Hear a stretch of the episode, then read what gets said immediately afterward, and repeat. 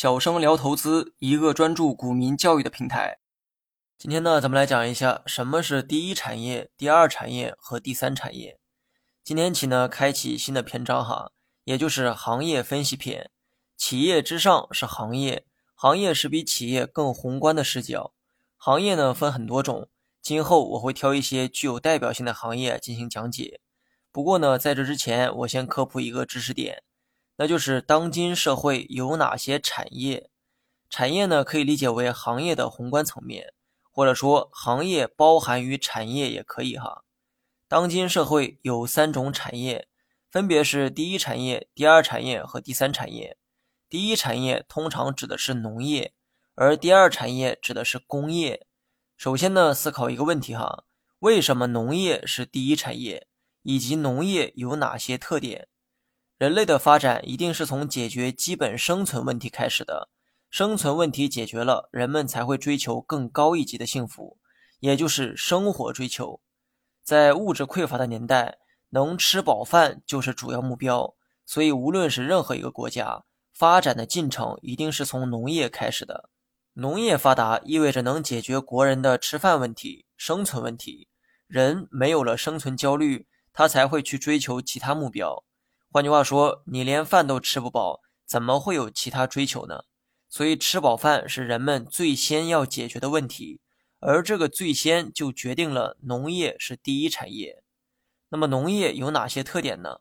我们常说的农林牧渔是农业的范畴，而农业又可以粗略分为种植业和养殖业。那么，种植业的特点是产品为植物，比如说水稻、小麦、玉米等等。而养殖业的特点是产品为动物，比如猪、羊、鸡、牛等等。不难看出，这些行业都有个特点哈，它们的产品都来自于自然的生物，比如说水稻、小麦，这些都是存在于自然界的东西，而且它们都是活物，也就是生物学角度上的活物。猪、羊、鸡等产品也是如此，具备这些特征的产品都归类于第一产业，也就是农业。然后呢，再来说一下第二产业，也就是工业。我们生活中用到的所有商品几乎都是工业品，比如说家具、家电、建材、汽车、飞机等等，小到一支笔，大到一艘船，这些都是工业品。这些商品也同样都具备相同的特征，那就是需要在自然物质上进行加工。工业不像农业，农业的产品本就存在于大自然。而工业的产品需要在自然物中进行加工才行。比如说，一张桌子，它不直接存在于大自然，而是需要在木材上进行加工。而木材呢是自然物，它本身就存在于大自然中。再比如说钢筋，盖房子呢少不了钢筋，而钢筋也不直接存在于大自然，而是需要在铁矿石上进行加工。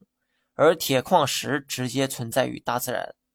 综上所述，哈，需要在自然物的基础上加工才能得到的产品，它们的生产企业都属于第二产业。